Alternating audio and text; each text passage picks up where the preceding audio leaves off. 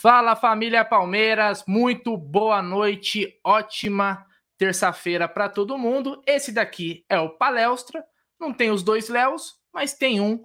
E a gente está aqui para falar de todos os assuntos do nosso Palmeiras, falar de Libertadores, os principais assuntos aí do mundo da bola. Afinal, as quartas de final da Libertadores, da Libertadores começa hoje. Tem jogo daqui a pouquinho. E a gente vai falar aí bastante dessa rodada Primeiramente, queria dar boa noite para o Léo. Léo, boa noite, meu irmão. Seja bem-vindo, já que hoje eu que sou o anfitrião. Seja bem-vindo a mais uma live do Palestra.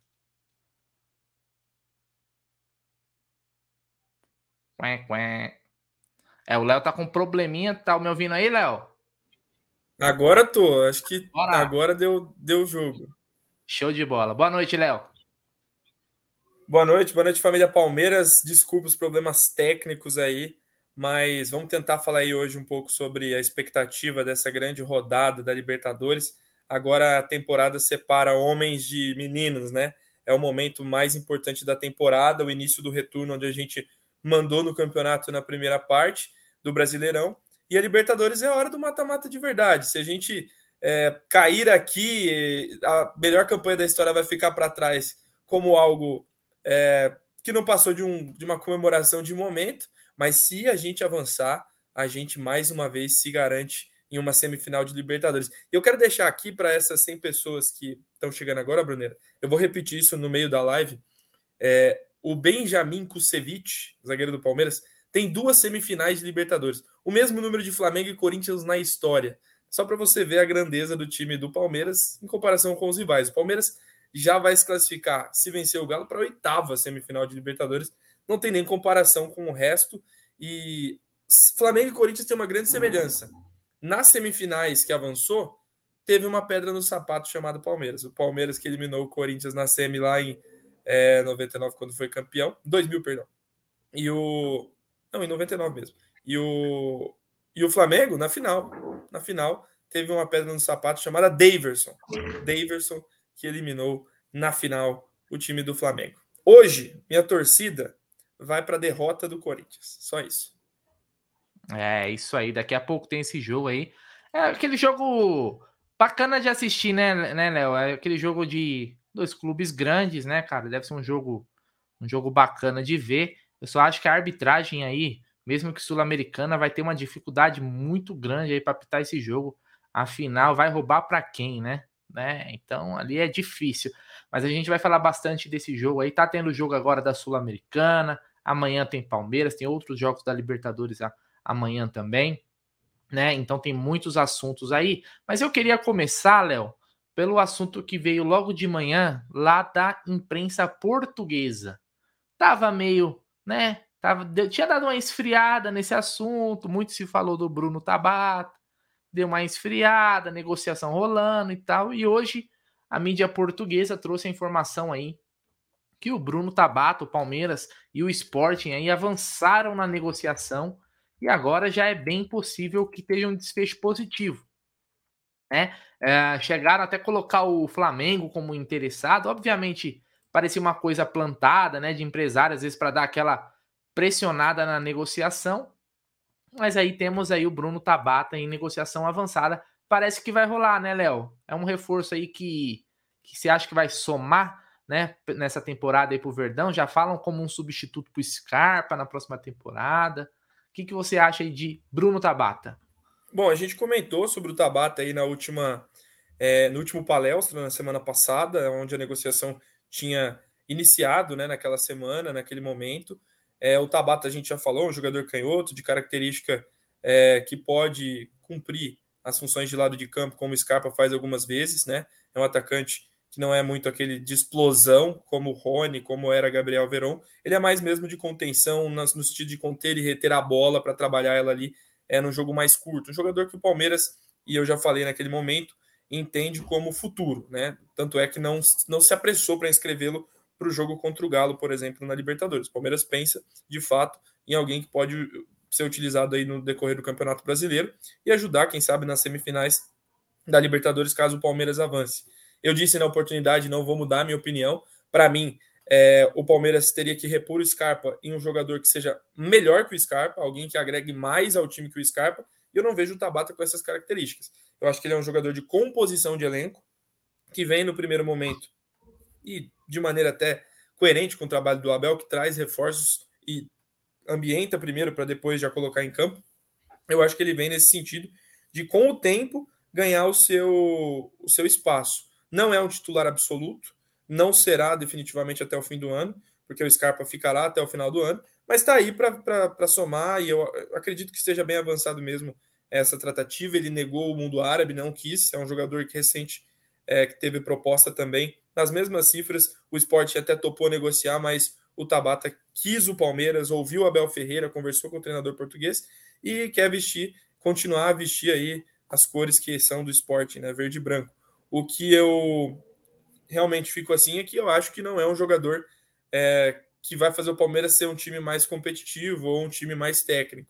Vai manter a regra do elenco, que para mim é, tem um time muito forte, Palmeiras, mas em elenco não é, é aquela coisa que o jogador do banco repõe o jogador titular na mesma altura. Eu acho que o Palmeiras ainda tem um banco abaixo do seu time titular em comparação com os seus rivais. Isso é um problema? O futuro vai dizer. Palmeiras já ganhou títulos esse ano, Palmeiras pensa nas suas contas. A gente está vendo aí que na mídia está circulando que a Leila é, disse que o Palmeiras precisa de fluxo de caixa, uma coisa que a gente não imaginava, né? Que o Palmeiras teria alguns problemas, o ingresso do Palmeiras aumentou, o número de sócios torcedores só aumenta, e o Palmeiras vai apostar mais uma vez. Para mim, o Bruno Tabata é uma aposta e não um cara para chegar e jogar.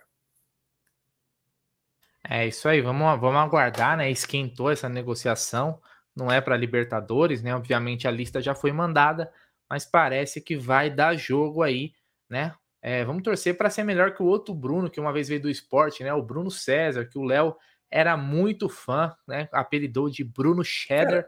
eu, Quem eu, lembra eu fui, dele? Eu fui na casa do Bruno César. Eu estive que na isso? casa de Bruno César. Um parente meu é, mexe com só, tá serviços vendo? imobiliários e o Bruno Cheddar era cliente na época, e até hoje, na verdade. E a gente foi lá na região de Campinas, onde ele tinha ali um condomínio e era residente, casa muito bonita por sinal, carros muito luxuosos por sinal, mas o futebol nada fez assim. Inclusive jogou na seleção brasileira, tinha uma camisa na sala dele, lá da, da seleção brasileira. Bruno Cheddar. É, eu vou te falar a verdade, quando o Bruno César veio, cara, a esperança era, era grande, viu? É, tinha uma expectativa muito grande, quem lembra, né? Puta, até comemorei, pô, eu trouxe o Bruno César, nem acho que vai virar. Jesus Cristo, meu Deus do céu, lamentável. Ó, o Denner Lima aí, salve Léo e Bruneira, salve Denner. O José Claudemir Bruneiro, o Palmeiras precisa de um cara que nem o Pete Martinez. Eu concordo, é, mas eu até comentei, Léo, queria saber a sua opinião, que é o seguinte: você falou aí de uma reposição melhor com o Scarpa. Eu fiquei nos meus momentos de reflexão né, que eu tenho durante o dia, eu fiquei pensando assim: jogador viável, que seja um jogador com um custo, talvez que caiba no bolso do Palmeiras, eu acho que hoje a gente não consegue repor o Scarpa. Se quiser repor, vai ter que abrir os cofres mais bonito. Porque hoje o Scarpa é, pode ser aqui uma loucura, né, um momento de devaneio do Bruneira, mas eu acho que hoje o Scarpa é o melhor jogador em atividade no futebol brasileiro. Dos, eu acompanho muito o jogo, mas eu acho que hoje ele é o que está fazendo mais a diferença. Momento, óbvio. Daqui dois meses pode mudar? Pode. Eu estou falando de momento, hoje. Hoje o Scarpa é um jogador que, por exemplo, dentro do Palmeiras mesmo, a gente tinha o Rafael Veiga e o Scarpa. Hoje o Scarpa tá jogando anos luz acima do Veiga, que não está numa boa fase. Né? Então ele está sendo decisivo, assistência, gol, é um cara participativo, é um cara que joga pelo lado, joga pelo meio. Então, como é que vai repor um cara desse também, hein? Se não abrir o, os bolsos aí, que parece que não tá tão bom os bolsos do Palmeiras, hein, Léo? Assim, ó, ó Brunner, tem dois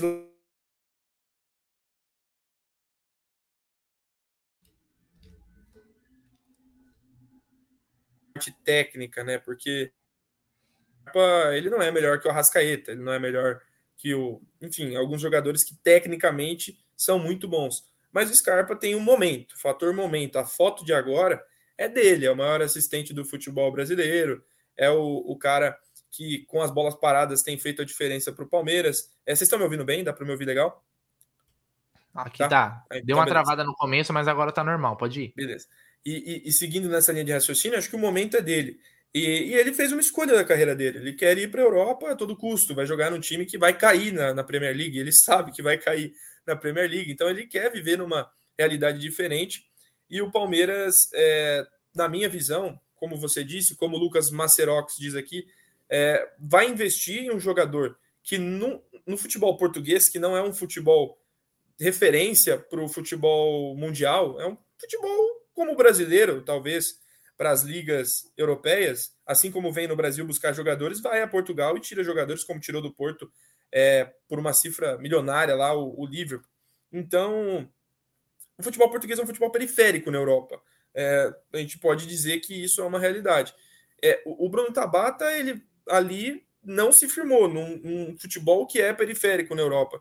Então, assim, eu não acho que seja uma reposição à altura. Eu vou continuar afirmando, pode vir e jogar muito, vou ficar muito feliz. Mas se o Palmeiras quisesse, como você bem disse, trazer uma reposição para ser o jogador que no Brasil é o melhor, esse nome não é o Tabata. A gente vai concordar sobre isso. Se fosse para investir, que fosse para manutenção do Scarpa no elenco. E a segunda coisa, o Abel Ferreira participa das negociações. A gente já viu o Abel Ferreira. E aí, não é achismo, é informação. O Abel Ferreira vetou naquele momento a contratação do Hulk, porque o Palmeiras estava envolvido em uma competição que era a primeira Libertadores aí que a gente ganhou nos últimos anos contra o Santos a final. O Palmeiras estava finalista, tinha a proposta na mesa para o Hulk, o Hulk aceitou virar o Palmeiras e o Abel falou: neste momento, não. Isso aí é público, todo mundo já ouviu. Então o Abel ele faz essa gestão de elenco e a gente tem que colocar na mesa. É, e ele sempre fala que prefere jogadores que venham com expectativa de crescimento na carreira, com expectativa de, de evoluir. E isso, na minha visão, significa que o Abel não quer jogadores é, malas, vamos colocar essa palavra, jogadores que venham para pesar no elenco no sentido de ambiente, jogadores que venham para ganhar muito mais que os outros. E isso é uma escolha do Abel Ferreira. Se é assertivo, se é errado, eu acho que é assertivo em alguns momentos, porque o cara tá empilhando taça. Não tem como falar que a estratégia é ruim, é errada. Mas eu acho que ele se complica na questão de é, elenco, na questão de opção, quando ele limita a contratação do Palmeiras a um operário. Porque o Jailson é um grande operário. Ele veio ao Palmeiras para ser um marcador, não é um cara de refino técnico. E nas contratações de refino técnico, ele apostou. Apostou na Tuesta, apostou no Flaco Lopes, que tem uma expectativa por ser jovem, mas é uma aposta. Então é a nova filosofia do Palmeiras. Cabe a gente aceitar ou ficar reclamando toda vez que surgir uma janela. Eu já, eu vou reclamar, vou reclamar, porque eu sou é do meu perfil reclamar. Mas eu já entendi que é esse o perfil. O Palmeiras não vai atrás de um Marcelo do Real Madrid quando ele tiver para aposentar, porque o Abel Ferreira não gosta de trabalhar com esses caras. Ele não gosta. É, é uma maneira e um método de trabalho, é o jeito que ele entende o futebol o, o Abel algumas vezes até optou pelos medalhões quando estavam no elenco e sempre em nome de uma hierarquia que ele respeita no elenco, mas entre ter um jovem e colocar dentro da linha e trazer um medalhão que pode ser peso para o elenco, o Abel vai ficar sempre com a opção de trazer alguém para somar e não para vestir e jogar. Isso ele, na minha visão, tem respaldo da diretoria porque o trabalho está dando certo. A mesma coisa que eu falei da outra vez. E se o Palmeiras do Abel tiver uma crise técnica, o perfil de contratação vai se manter? Eu duvido muito. Eu acho que isso está acontecendo agora, porque o momento do Palmeiras é bom. Se o momento for diferente, vai apelar para aquele tipo de contratação é, que a gente sabe que o Palmeiras já fez para salvar naquela, naquela hora, sabe? Como está fazendo o Flamengo, e eu não acho correto, como está fazendo a gambazada, e vai se complicar depois. Agora, eu tenho sempre essa dúvida, Brunel, eu quero até te ouvir sobre isso. É, qual o limite entre a economia e a miséria?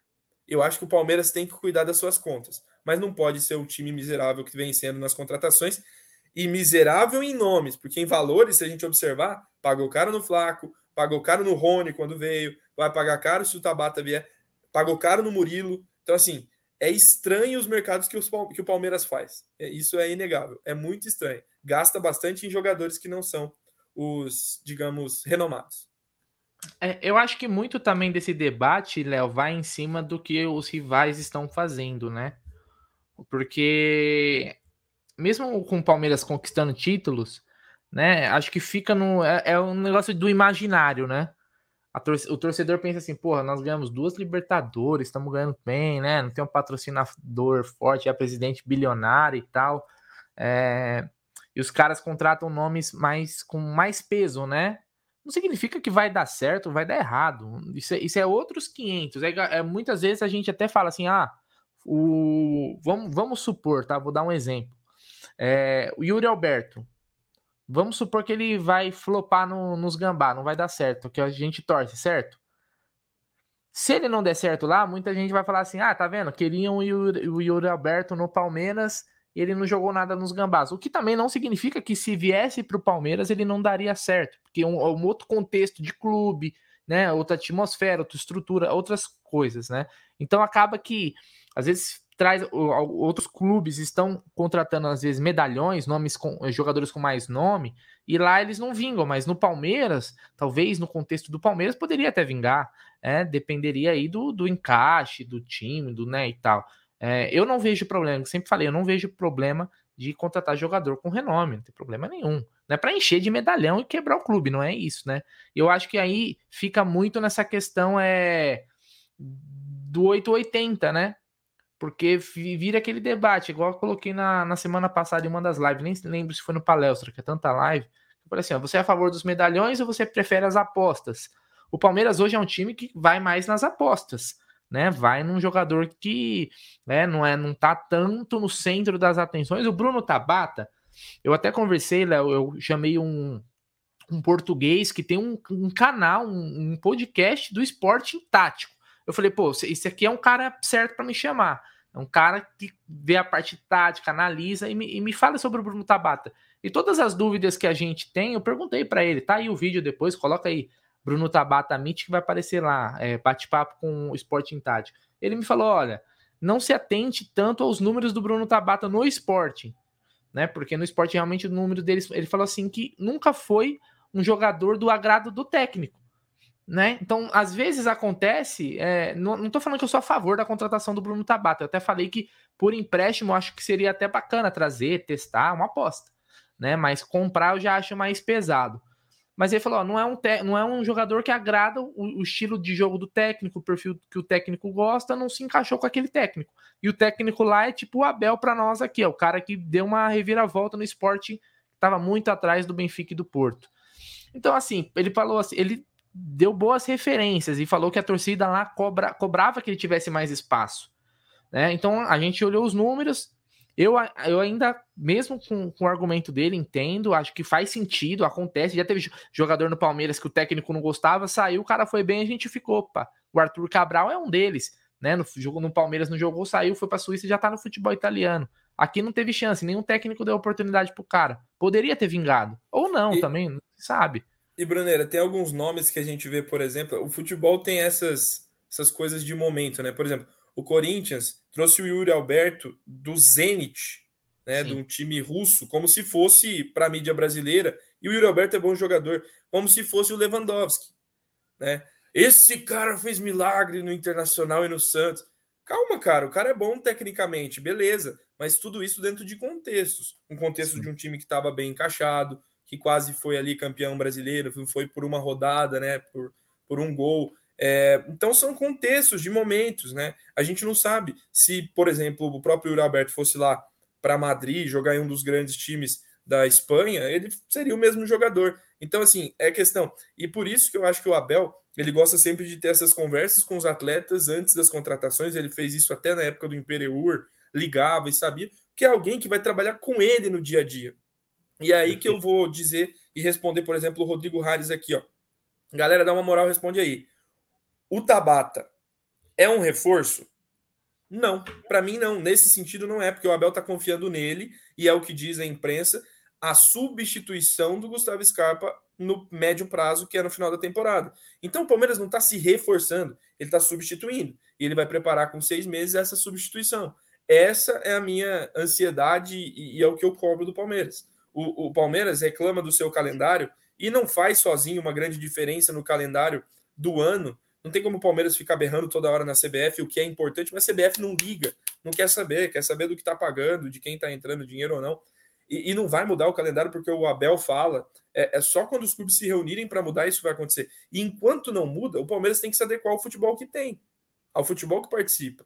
Não adianta ficar reclamando e optar por um elenco curto. Quem optou pelo elenco curto foi o Abel. Foi o Abel. E assim, é uma coisa que eu respeito muito e gosto que ele bata na tecla toda semana. O calendário aqui é maluco, pois jogamos a 70%, mas é uma opção também não ter 30 jogadores no elenco. É uma opção também você trabalhar com um grupo reduzido. E é um risco que se corre. Uma lesão como a do Jailson fez o Palmeiras apostar de novo no Gabriel Menino. Tá correspondendo, tá? Mas poderia não ter dado certo. É, não deixou de ser uma aposta naquele momento. Então é por isso que eu digo. O, e é o que você falou do 880. Não é porque Flamengo está contratando Vidal e Cebolinha que o Palmeiras tem que partir para esse caminho de gastanças desenfreadas. Mas, no mínimo, o Palmeiras tinha que trazer dois que seja, um jogador ou dois que trouxessem ao Palmeiras um refino técnico que o Palmeiras está carente, na minha visão. Quando sai o Scarpa do time, o Palmeiras não fica com meio campo competitivo. E quando o Scarpa sair, o Palmeiras tem que ter a certeza de que vai ter um campo meio campo definitivo e competitivo é o Tabata. Se for para mim, tá errado. Se for para mim, é, é, um erro, porque a gente não sabe, até o cara do esporte falou, ele não teve espaço, não tem como olhar o futebol dele pelo que ele praticou em Portugal. Então, assim, é, é uma incógnita grande e a gente vai ver o resultado disso num prazo médio longo. Como disse outro amigo aqui dos, do, dos comentários, o planejamento sempre é avaliado corretamente quando a bola entra. Então, se a bola entrar e a, e a taça chegar, tá perfeito, é assim que tem que se trabalhar, é a tendência do futebol. Se der errado, é o que eu te falei, vai partir para o outro lado, quem contratou mais ganhou, e é o futebol brasileiro, é essa bagunça deliciosa aí que a gente vai ficar debatendo sempre.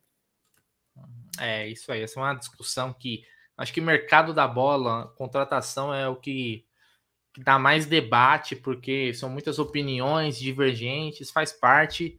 Né? A questão é que tem muita gente que defende que teria que o Palmeiras ser mais ousado no mercado, outros acham que não. Né? Então, o, de fato é que o Palmeiras tem um, um elenco curto. Se você tirar a base, né? Obviamente, que tem a base que complementa né? Mas o Palmeiras ele poderia ter um, um elenco mais recheado para, para as maratonas de jogos aí, né?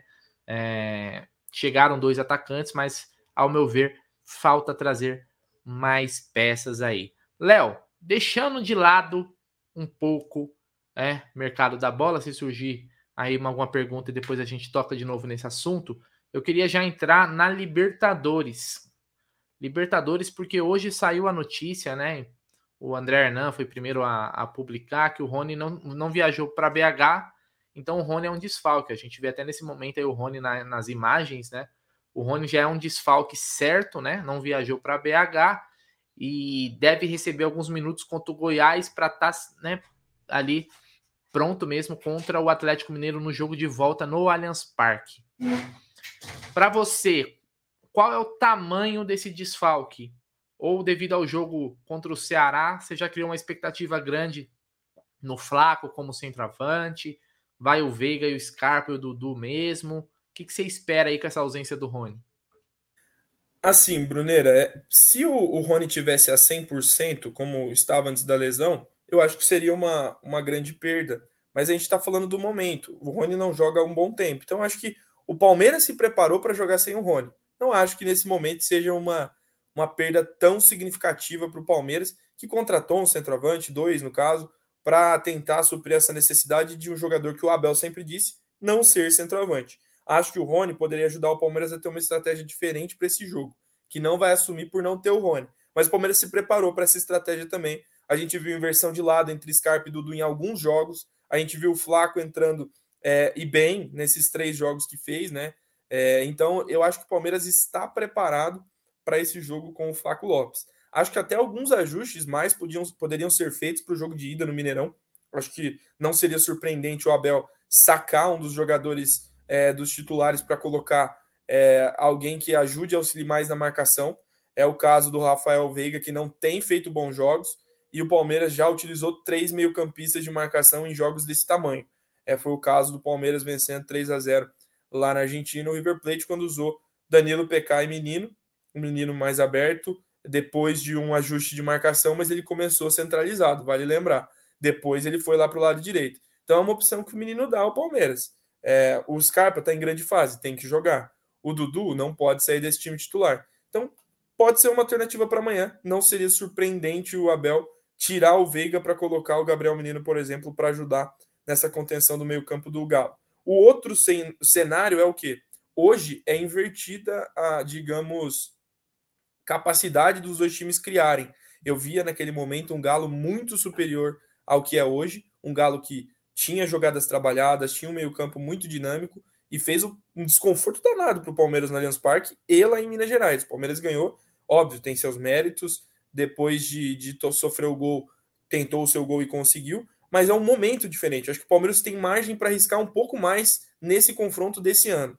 Tem futebol para isso, tem peças no time titular para isso, e eu vejo sim que o Palmeiras pode abrir mão dessa desse, como posso dizer, essa segurança toda, talvez, no seu jogo defensivo, em nome de talvez tirar uma vitória lá dentro da casa do Atlético Mineiro, que perdeu por, por 3 a 0 para o Inter. Não tem por que não pensar que o Palmeiras é capaz disso. Hoje o Palmeiras tem futebol para isso, e eu acho que o Flaco pode corresponder sim, um jogador jovem com personalidade, acho que tem de tudo para fazer um bom jogo, assim como todo o Palmeiras. E, e, esse tipo de jogo é um jogo que a gente não tem nem que ficar cobrando muita coisa do que a dinâmica do meio-campo do Palmeiras.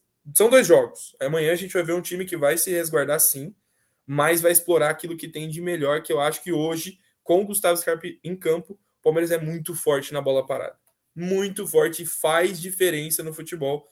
Poucos treinadores do Brasil sabem trabalhar a bola parada como Abel Ferreira. Escanteios do Palmeiras são sempre chance real de gol e faltas laterais e frontais também. Então, o Palmeiras tem se preparado para isso e aí vai apostar na jogada individual do Dudu, nas triangulações ali que sobrarem das bolas, mas eu acho que ainda assim vai tentar no começo apertar o galo, mas depois administrar essas energias que o Abel sempre diz, porque mesmo assim, ainda sendo um jogo é, muito importante, o Palmeiras não está descansado assim é, totalmente para essa partida. É, Léo, e vamos lembrar que se o Palmeiras tem o, o Rony como desfalque, o Atlético Mineiro já tem confirmado o desfalque do Alain, que é um jogador importantíssimo do meio-campo deles, né? Tá suspenso devido àquela expulsão contra o Emelec, ele não vai jogar nenhum dos jogos, é dois jogos de suspensão. E tem duas dúvidas, que é quase certeza, pelo que diz a mídia, a imprensa mineira, de que o Zaratio também não vai estar à disposição, e nem o, o Arana, né? Que teve uma lesão ali contra o Inter, né? Então, se o Palmeiras tem problemas, né? Ou um problema, o Atlético Mineiro tem mais problemas, né? E ainda o Cuca só fez um jogo, né? Como técnico depois desse retorno, que foi contra o Inter. Né? Aliás, na, na coletiva dele pós-jogo foi até engraçado. Ele falou assim: não, foi 3 a 0 mas se vocês analisarem como que foi o jogo, realmente não, não foi um jogo ruim do Atlético Mineiro. Então ele já já chegou com esse discurso. Vamos ver, né, cara? É porque, como a gente fala, é, o mata-mata, ele muitas coisas se anulam, né? Muitas coisas se anulam no, no campeonato como esse. Né? A gente vê, por exemplo, é, tá, tá rolando o jogo aí do Atlético Goianiense contra o Nacional. Né, o Atlético Goianiense está vencendo lá no Uruguai, venceu o Corinthians na Copa do Brasil. Você vai ver no brasileiro, o time está lá embaixo. Então, mata-mata é onde existe a questão do, né, da, da surpresa. Então, tem, tem que estar tá sempre né, com a cabeça né, é, fria e o coração quente, porque o Atlético Mineiro é um, é, é, é um adversário, acho que até mais perigoso nesse tipo de situação que se tivesse numa fase boa, viu, Léo? É, é, o, Atlético, eu vou colocar aqui o time para vocês, jogou com Everson, Mariano, Nathan Silva, Júnior Alonso e Arana, Alan, Jair, Nacho, Ademir, Kenny Hulk. É um time aí que pode ter uma, um ajuste ou outro, mas é o time ideal do Atlético Mineiro é, nesse, nesses últimos jogos e com a chegada do Cuca. O Arana machucou, entrou o Dodô, o Rubens entrou no Jair, o Pedrinho, contratado, ex-Corinthians, entrou no lugar do Ademir e o Vargas no lugar do Nacho, além do Sacha no lugar do Ken. Então, o time tem algumas opções parelhas ali do time reserva para o time titular, mas não vai mudar muito a característica do time. Né? Eu acho que o Palmeiras tem que aproveitar o momento ruim do Atlético Mineiro para fazer uma pressão. Um gol no começo do jogo vai tirar o Atlético do, do trilho que já não tá muito bem. Então, o Palmeiras tem que aproveitar, cara. A gente não tem que ser o time que vai ficar esperando tanto assim, não. É enfiar a faca e girar, e se der para garantir um bom resultado lá em Minas, tem que garantir sim. Mas tem aquelas coisas que a gente fala que o futebol permite. O talento desse time é indiscutível, né? O Keno por exemplo, um gol daquele como fez contra o Corinthians, pode tirar um desse da cartola. O, o, Hulk, apesar da fase não ser das melhores, também é um jogador que tecnicamente é muito diferente. O que eu acho, e concordo com você, é que o Palmeiras tem que aproveitar talvez a saída do Guilherme Arana para colocar o Dudu ali pelo lado direito, para tentar desequilibrar essa defesa que não vai estar tá entrosada e fazer, é, se a gente pegar as, as estatísticas da partida, é, não precisa fazer um jogo é, extremamente envolvente. O, o, o, Inter teve 30% de posse de bola, o Inter não ficou com a bola. Sim, sim, Hoje, exato. talvez o melhor cenário seja você deixar o Atlético com a bola, que o Atlético não está nesse momento entrosado para saber o que fazer de melhor com essas triangulações e o time não está tão ajustado. Então é jogar a responsabilidade para o Galo, que teve sim suas possibilidades, foram muitas finalizações, muitas para fora, e controlar o jogo através do que melhor sabe fazer: a velocidade, a verticalidade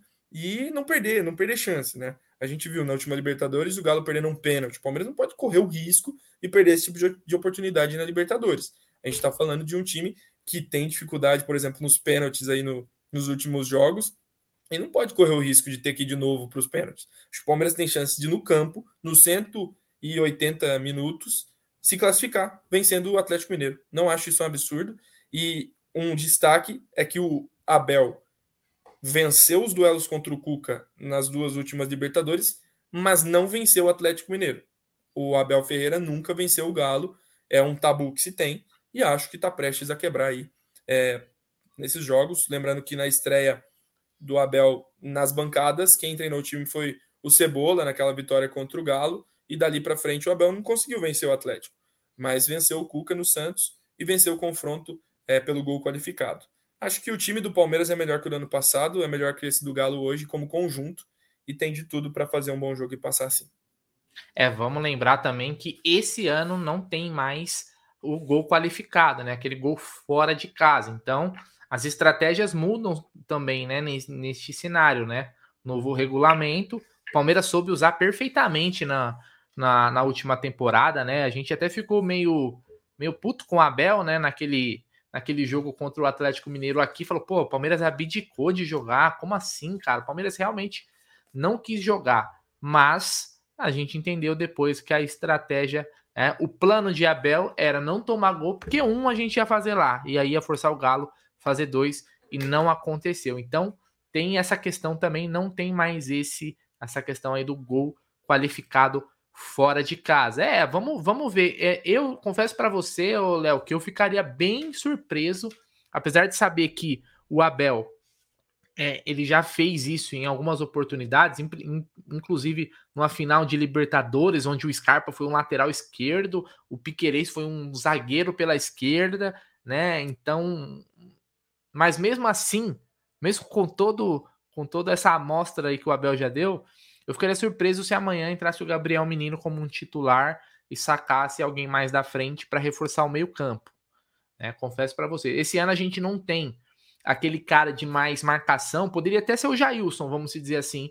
O Jailson fazer o papel que o Felipe Melo fez, de ser aquele cara da contenção, que vai brigar ali no meio, vai bater de frente com o Hulk, por exemplo. Esse ano a gente não tem um volante com essa característica. A gente tem um Gabriel Menino que vem melhorando, vem evoluindo em, em comparação com o que ele vinha desempenhando. Nós temos um Atuesta, que é um jogador que até agora não se provou no futebol brasileiro. É, é um outro volante, um meio-campista ali que a gente tem. Então a gente também não tem tantas opções assim para o Abel, viu? O Abel, eu acho que dessa vez o elenco do Palmeiras, apesar de ser um time melhor, o Palmeiras está num momento melhor do que estava, por exemplo, na temporada passada, quando pegou o Atlético, o Palmeiras pegou na, numa época de oscilação, eu acho que dessa vez o Abel tem menos ferramenta para surpreender, vamos dizer assim. O Atlético Mineiro, ele tem uma desvantagem que o Cuca retornou agora. Então o Cuca ainda não conseguiu arrumar o time, não deu nem tempo, né? Porém, o Atlético Mineiro tem mais peças no elenco. Eu vejo em questão de opção, né? Por exemplo, o Atlético antes não tinha um, um centroavante, mais um camisa 9, aquele cara mais é, raiz, vamos dizer assim, o centroavante de área, cabeceador. Hoje tem o Kardec, tem a opção, ganhou a opção do Pedrinho, você falou do próprio Keno, tem o Vargas, né? O Pavon não tem porque não pode, mas poderia ter o Pavon. O Zarate é um desfalque gigante para o Atlético, é um jogador que dita muito ritmo de jogo, é um jogador muito bom, mas lá em Minas falam que é de vidro. Então vai ser, vai ser. Eu, eu gosto dessa, dessa questão do, dos treinadores, né, Léo? Do, do, embate tático, o que, que um vai tentar fazer para anular o outro, né? Os pontos fortes, os pontos fracos. Vamos ver. O Abel é muito é, bom nisso. O Abel é muito bom nisso. É muito bom. Os jogos contra o Cuca são sempre equilibrados. Vale lembrar, é, o Palmeiras não teve uma vitória expressiva contra o Cuca nesses anos. Venceu no ajuste, venceu é, no jogo tático, físico e na persistência. É um jogo mental muito forte, porque o jogo, quando fica travado, você tem que ser um time muito forte mentalmente. O Palmeiras tem mostrado, dia após dia, ter melhorado nesse aspecto. E se a gente avaliar, o Palmeiras perdeu um jogo para o time do Cuca naquele erro de arbitragem do Bruno Arleu de Araújo que expulsou o Patrick de Paulo em um lance de escorregão. O Palmeiras naquele jogo não merecia perder, teve as melhores chances antes da expulsão e acabou acontecendo. É, acho que são confrontos equilibrados. A questão é que nunca esteve tão desequilibrado o momento das equipes. Nunca esteve tão diferente o que as equipes podem fazer agora, para hoje. Então acho que é a hora do Palmeiras aproveitar. O confronto nunca esteve tão bom para nós, vamos dizer assim, como diria o Wesley na preleção. O negócio está bom para a gente. Eu estou sentindo a coisa está ficando boa, né? É, grande Wesley. Mas o palmeirense é tão ressabiado com essas questões que às vezes a gente prefere Palmeiras em crise e o adversário voando, é. a gente parece que tem uma confiança. Eu não sei, não sei se isso é, é, é todo mundo que é assim, mas eu, eu, eu percebo muito isso na, na, torcida do Palmeiras, porque é o seguinte: se você falar isso daí que você falou, muita gente já pode pensar da seguinte forma: é soberba, tá achando que a gente é favorito contra os caras, isso não existe. Acontece muito, porque se, se, se plantou na cabeça, né, Léo, que a gente tem que estar tá sempre por baixo né? O é. patinho feio ou o porquinho feio, porque assim Pô, a gente se... vai melhor, né? Esse negócio de favorito é eles não me pega muito, não. Depois de duas Libertadores que a gente ganhou, ficar nesse mimimi aí, pelo amor de Deus, Palmeirense. Um pouquinho de autoestima também, não é, não é soberba. É, se você falar para mim que o líder do Campeonato Brasileiro, a melhor campanha da história da Libertadores, não tem um leve momento melhor do que o do Galo, aí você me desculpa, né, cara? Aí você me desculpa. Não, a gente sabe que a gente sabe que o Palmeiras está no momento melhor, mas vamos falar que é eles. Só para manter a mística.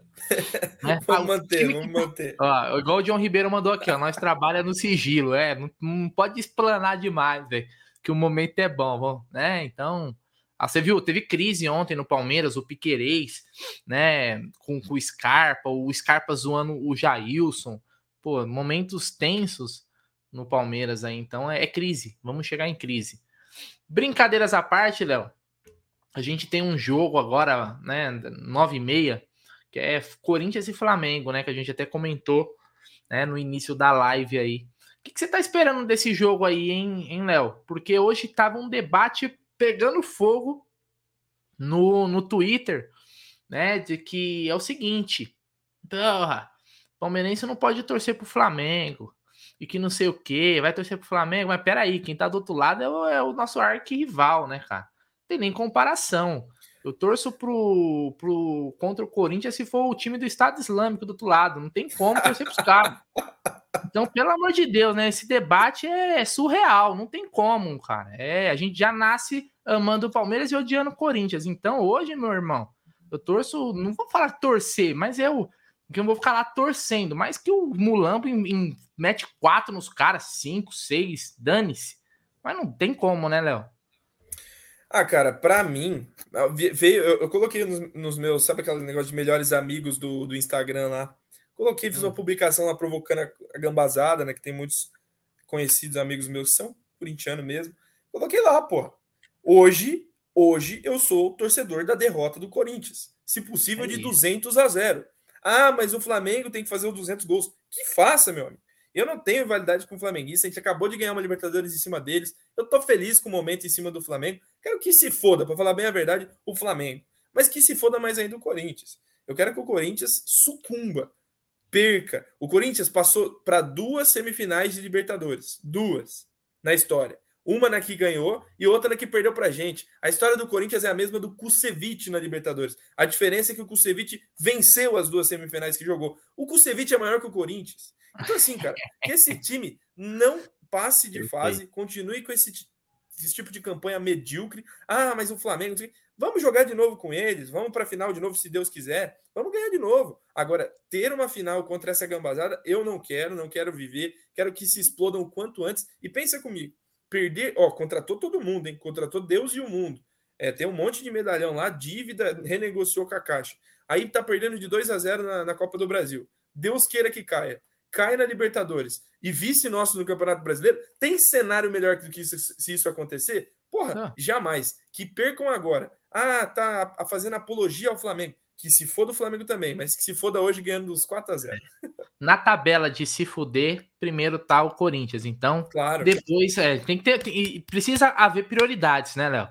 Não tem então, como. Então, desculpa, na nossa tabela cara. lá, primeiro se fuder o Flamengo, o, o, Corinthians, depois o São Paulo, depois pode Ô, colocar o Flamengo. Na no seu ciclo de amizade aí na sua família, quantos flamenguistas você conhece? Lembra Ai, de cabeça cara, aí. Um ou dois. Estourando. E Gambá. Ah, uma porrada, né? Porra, pelo amor de Deus, esse debate pro palmeirense não tem que existir, cara. É que nem perguntar pro torcedor do Vasco lá se ele tá torcendo pro Flamengo ou, ou, ou, ou pro Corinthians. Ele vai estar tá torcendo pro Corinthians, porque ele quer que o Flamengo se exploda. Então, assim, é, é, é, é, a nossa rivalidade. Eu odeio mais o Curica. Odeio mais e vou odiar sempre. Eu quero ver esses caras se explodindo. Mas deixa eu te fazer uma pergunta. Agora, deixando de lado isso daqui, fazendo uma análise. Léo, analista de futebol, comentarista dos canais ESPN. Você e irmã lá na mesa redonda, trocando ideia, debatendo. O que, que você espera desse jogo aí de 9 e meia? Você acha que o. Porque eu tô, eu tô achando que o, que o Flamengo vai amassar os caras, velho. Cara, assim, olhando de análise fria agora, né? Tira a camisa para falar. É óbvio que é, é, é o, o, time do Flamengo, tecnicamente, é um time que hoje pratica um futebol melhor. Eu falo, o Corinthians tem mais ponto que futebol no Campeonato Brasileiro e o Flamengo, no momento, tem menos ponto que futebol, porque no começo do campeonato vacilou demais e jogava mal com o Paulo Souza, é verdade. Mas o time do Flamengo hoje mostra um repertório mais robusto. Aí o Dorival ajeitou a casa, não tem jeito de falar que não, não fez isso. Mas a gente não pode deixar de falar. É, dentro de casa, eles costumam ser fortes contra qualquer adversário, exceto a gente. A gente consegue tirar ponto deles lá. Mas contra os demais, eles são fortes dentro de casa. Só que distribuíram 4 mil ingressos para a torcida do Flamengo participar dessa festa, acabou equilibrando um pouco mais a coisa, né? Cara, bizarro. Bizarro, bizarro, bizarro. Se fosse Palmeiras fizesse isso, cara, é que eu não sei como é que eles aceitaram lá desse jeito. É porque parece que eles, eles combinaram, tipo, fizeram isso aqui, mas lá vai, vai ter a reciprocidade. Ah, recíproco é. Entendeu? Vou falar, a bilola. É, deixa quieto isso aí, vai se fuder. Nunca, nunca. No estádio do Palmeiras entrar tudo isso de rival, não vai acontecer. Porque a gente não. A gente sabe, cara, a sua casa tem que ser sua fortaleza, cara. Tem que ser o seu lugar, o seu habitat natural. Deixar um monte de gente entrar ali para ficar cantando e tal. Nem vem com. Apesar que a torcida deles não canta tanto. É, gosta de, de, de ficar. É muito vento, é ventania danada, né? É, tem uma música fazendo sucesso no TikTok que chama Vento Forte depois você escuta. É, deve ser é, pro, pro Flamengo. Mas o, o jogo em si, tirando a camisa, hum, tecnicamente é desequilibrado, acho o Flamengo melhor, mas o fator casa vai fazer esse, esse jogo ser equilibrado, sim. Eu acho que o Vitor Pereira é um bom técnico, é um técnico rodado, não vai expor o Corinthians demais nesse jogo, vai jogar ali com as linhas baixas, aproveitando, e diz, disseram que até a expectativa era de que jogasse Mosquito e Adson, dois jogadores velozes nas beiradas, com o Yuri Alberto, que também é rápido. Vai ser então, isso assim, mesmo. Já saiu a escalação, né? Já, já então, vai lançar os contra-ataques para cima do Flamengo, que tem uma defesa que não é tão competente quanto o ataque. É ruim ficar aqui falando no canal, vão reclamar, ah, você está falando de Corinthians, Flamengo, é o jogo do dia. Vamos nos ah, divertir assistindo, mas eu acho que assim, é, se fosse dar percentuais... Amanhã é nossa vez, né? Amanhã é nossa vez. É, eu daria 55% de chance do Flamengo vencer e 45% para o Corinthians é, triunfar. Acho que o Flamengo tem um leve favoritismo, mesmo na casa do Corinthians. Mas é, dependendo da festa que tiver, a gente não tem como falar que não, cara. Cantar dentro do estádio e apoiar o time faz diferença. Então, é, é assim, vai ser. Para quem gosta de futebol, é um puta jogo para assistir, cara. Vai ser legal. É isso aí, Léo. Uh, já saiu as escalações, né? O Corinthians vem com esse time aí que você falou mesmo, aí, com o Adson e com o Mosquito, né? É, vamos, vamos aguardar, né, cara? Eu confesso que É, eu acho que o Flamengo vai se classificar aí contra, né? Ó, tem um super chat aí do Paulo Roberto Eleutério Júnior. Seja qual for o resultado, a zoeira é garantida. É, que a zoeira vai ser maior se for a gambazada tomando um saco, né? Teve até um que comentou aqui, ô Léo, que hoje é, hoje é no estilo Fred do Desimpedidos, cara. Hoje, hoje, hoje não tem essa, não, cara. Hoje é a torcida é contra os gambá facilmente aí, então vamos, vamos aguardar. Só uma curiosidade, Léo, eu tava dando uma zapiada aqui e o Soares acabou de entrar, né, contra o Atlético Goianiense na Sul-Americana, né, Luizito Soares, e quem tava na arquibancada assistindo e tirando foto era o Kun Agüero. Então, olha só, dois monstros do futebol, né, da história recente aí lá em Montevidéu, né, e o Nacional tá tomando um coco lá do Atlético Goianiense, 1 a 0 para o Atlético Goianiense.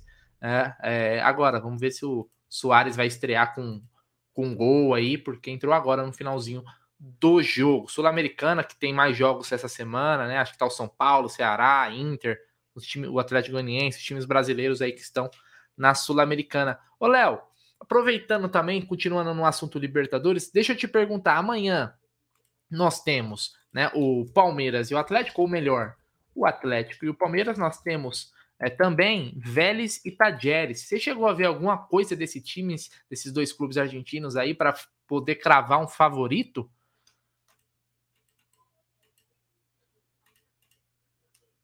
Tô mutado aqui. Mas não, eu não vi, não, não estou acompanhando muito futebol argentino.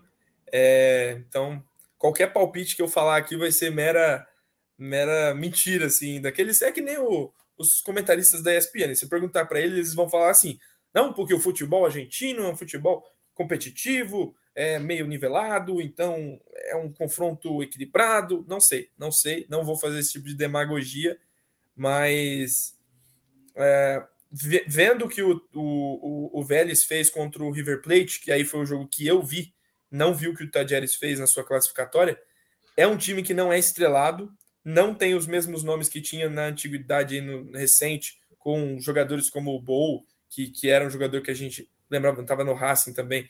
É, e, enfim, jogadores ali com mais tarimba de, de, Libertadores, mas o que competiu contra o River foi palhaçada. Era para no primeiro jogo ter ganhado de 4 a 0 com tranquilidade, botou o time do Galhardo na roda naquela, naquele jogo. Isso eu vi.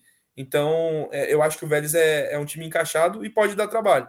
Agora, do Tajeres, eu não confesso que não, não acompanhei. É, o, o Vélez tem uma vantagem que o, o, técnico do, do Vélez é o Cacique Medina, né? Que até ano passado treinava o Tajeres, então conhece muito dos jogadores que estão lá ainda, né? Então, essa é uma vantagem que tem. Aliás, você viu o cara escorraçado do Inter, mas já tá nas quartas aí com, com o Vélez. E ele teve um lance inusitado no Campeonato Argentino, né? Ou na Copa da Argentina, não me, não me lembro bem. Que ele foi expulso porque ele fez falta no jogador do, do jogador do Godoy Cruz. O jogador do Godoy Cruz estava correndo na lateral e o Cacique Medina colocou o pé para derrubar o jogador. Eu achei sensacional. Foi expulso. Para mim foi jogada para amarelo, porque não foi uma falta violenta, mas fez a falta e foi expulso. Totalmente sem noção, velho. Impressionante o que ele fez. Mas vamos ver. Fora isso, o, esse confronto aí, tirando do Palmeiras que a gente já falou, Léo, tem Estudiantes e Atlético Paranaense. O primeiro jogo é aqui, né? Se não me engano, no Brasil. Felipão contra o chamado aí, né, por muitos, o melhor time argentino do momento, que é o Estudiantes. Mas eu vou com o Felipão. Eu acho que o Felipão vai passar pelo Estudiantes aí e podemos até ter, se Deus quiser, um Atlético Paranaense e Palmeiras na semifinal. O que, que você acha, Léo? Olha, Bruneira, esse confronto eu acho que tem um favorito e é o Estudiantes. Eu entendo o momento e a história que o Felipão tem na Libertadores, né? Principalmente dentro da nossa casa e tudo mais mas o time do Estudiantes é ajeitado. Esse sim eu acompanhei na fase de grupos da Libertadores, acompanhei é, o que fez e era o time que depois do Palmeiras mais me agradou. É um time que não, não assim, não tem tantos jogadores que você olha e fala caramba, é um time muito coletivo, muito coletivo, muito competitivo, sabe o que faz nas transições, é um time que se você não cuidar é letal em pouco tempo, vertical como é, é e foi o Palmeiras nessas Libertadores. Eu acho que é um jogo que se equilibra no sentido de o Atlético vive um bom momento, tem jogadores que podem. Assim, se eu falar de elenco, cara, são elencos mais parelhos. Mas eu vejo o Estudiantes fazendo mais que o Atlético. O Atlético é um time que é, dentro do seu mando é muito forte, mas tem suas mazelas ali, sabe? É, o time do Felipão, por exemplo, conseguiu arrancar o empate contra o Flamengo. A gente viu o jogo. Mas aquilo foi um pouco maquiado. É, o Flamengo, o, o, o, Atlético não chegou a controlar o Flamengo. Estava falando isso para um amigo hoje. É, quando você controla o time adversário, significa que você não só que você não tomou gol, mas você não permitiu com que chances de gol fossem criadas. É, o Atlético permitiu, o Atlético deixou o Flamengo circular, o Atlético flertou com a sorte. Futebol tem a sorte, verdade. Mas não foi um jogo que, que foi assim de domínio do Atlético Paranaense. E para um outro tipo de jogo, talvez se o, o Estudiantes deixar um pouco o Atlético Paranaense com a bola, pode ser um risco. Porque nas transições o time argentino é muito bom, é bom de bola. Eu acho que o favoritismo é do Estudiantes é, vamos, nesse confronto. Vamos lembrar o, o Felipão ele pode, ele pode traçar até uma, uma estratégia parecida com o que ele fez, né? Com uma vez quando o Palmeiras foi jogar contra o Grêmio, né? O pessoal vai lembrar lá na, em Porto Alegre pela Copa do Brasil. Ali sim o Palmeiras controlou o jogo, né? É, defensivamente, mas soube aproveitar fechado e lá no finalzinho do jogo é, fez o gol lá com, com o Mazinho, o gol com o Barcos. Para mim, um dos jogos mais memoráveis aí que eu me lembro né? Aquela Copa do Brasil 2012 foi espetacular. Então, vamos aguardar, cara. Vamos aguardar porque Felipão e Copa, né? É, é, um, é um relacionamento sério. Então, eu apostaria aí numa zebra. Se o Estudiantes é o favorito, eu vou apostar na zebra. Esse jogo é na quinta-feira, né? Que vai fechar a rodada da Libertadores, a, os jogos de ida, né? E na outra semana, já na sequência, a gente vai ter os jogos da volta. Léo, você me escuta? Não sei se deu um probleminha lá com a internet do Léo. Você não tá ah. me vendo? Eu tô fazendo um joia aqui. Ah, tá. Na, sua, sua imagem deu uma, uma travada, mas eu tô te ouvindo. Léo, é, ingressos. Palmeiras aí vai ter casa cheia contra o Goiás no final de semana. Já tem casa cheia também contra o Atlético é, no jogo no jogo da volta, né, na quarta-feira que vem, no Allianz Parque. A média nossa agora é sempre assim, é mais de 35, 36 mil todo jogo. A torcida tá fazendo a parte dela, né? Sem dúvida, cara. E tá sendo maltratada na questão de preços por conta é, da precificação da Libertadores aí que fez o Palmeiras. Leila Pereira errou, falhou mesmo, disse que ia ser mais popular o ingresso. Ah, mas é um jogo de outro apelo, não sei o que, não sei o que, não sei o que. Então você está é, nichando um jogo importante a um público que consegue pagar um ingresso maior. Ah, mas sócio torcedor tem, tem, tem desconto. Todo mundo consegue pagar um plano de sócio? Plano de sócio que realmente te dá a vantagem de participar dos jogos com 100% de desconto no ingresso? É, todo mundo tem condição? Não tem. Então, assim, cara, eu achei que ficou pesado, mas o Palmeiras tem feito sua parte. O Palmeirense tem participado, é jogo a jogo, é jogo em segunda-feira, é jogo, assim, em vários momentos o Palmeiras tem correspondido com a sua torcida participando efetivamente do jogo. E outra, nos momentos difíceis, a torcida do Palmeiras não para de cantar.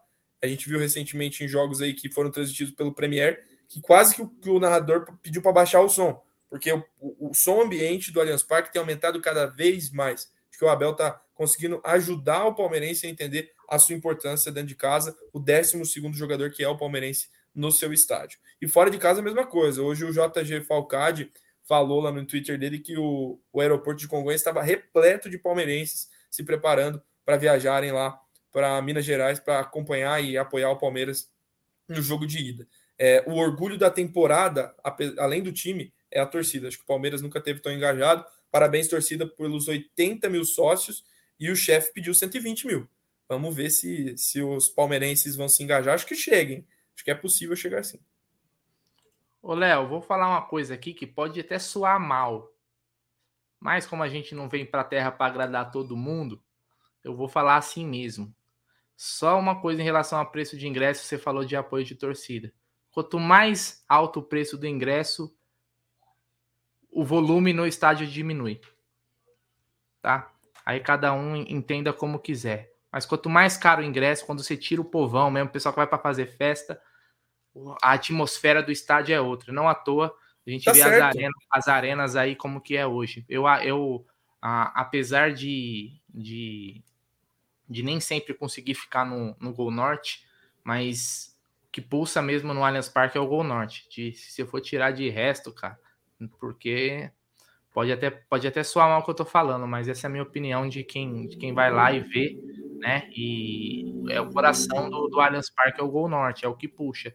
Porque o resto do estádio, na maioria da. Parece um teatro. Tá? E o Gol vai... Sul também faz o seu papel. O Gol Sul também tem seu apelo ali, mas é, eu acho que quanto mais caro, menos apelo da torcida. Concordo com você. Isso pode desagradar alguns ouvidos, mas quanto mais caro o ingresso, você tira a, a massa que, tradicionalmente, por essência, é quem não está ali só para assistir o espetáculo. E eu acho que tem que ter espaço para quem quer assistir o espetáculo, como um sentado e tudo mais. Concordo sobre isso. É, mas é, geralmente o lugar que menos canta é o lugar mais caro. Isso é um fato, não é um achismo. É, Gol Sul e Gol Norte representam, você falou, eu falei também, mas se você se você colocar o acesso igual para todo mundo, por exemplo, nas centrais, não precisa ser o mesmo preço do Gol Norte, mas há um preço acessível, você vai ter um estádio que praticamente na totalidade vai ter uma voz uníssona. É. Mas é isso aí. Léo, agora é a hora que a gente vai se despedir. Afinal, é aquele tempo de buscar aquela aguinha, né? Pegar uma pipoquinha para assistir o jogo, pegar uma serva, pegar um petisco, né? O pessoal se preparar para assistir esse jogo que não é do Palmeiras, mas é um jogo que a gente tem que acompanhar, até porque é, vai ter uma influência. Essa Libertadores ela vai ter uma influência também no Campeonato Brasileiro né? A Libertadores e a Copa do Brasil, os dois campeonatos, eles influenciam demais no Campeonato Brasileiro. Por quê? Quem rodar vai acabar focando mais no Campeonato Nacional. Então a gente vai ficar de olho para ver, até porque, se Deus quiser, o Palmeiras vai chegar na final e a gente já vai analisando o nosso adversário desde agora. Léo, mande aí as suas considerações finais e boa noite para a galera. Bom, Bruneira, mais uma vez um prazer. Desculpa as falhas técnicas. Hoje estou na cidade mais palmeirense de Santa Catarina, que é Chapecó. Palmeiras e Chapecoense têm um relacionamento muito legal e a cidade tem bastante palmeirense. É, amanhã é, eu acho que o Palmeiras vai fazer um bom jogo, vai nos trazer alegrias, vai trazer um bom resultado de Minas. E hoje a gente só tem que desfrutar de quem vai se fuder mais, né? Ligar a TV, pegar uma velha e boa cerveja e é dar risada e ficar no celular zoando quem tiver que zoar. E amanhã. Mais uma vez, só... um prazer estar por aí. Nos vemos na semana que vem, viu, Bruneiro? Tamo junto. É Obrigado Léo. pela força de hoje.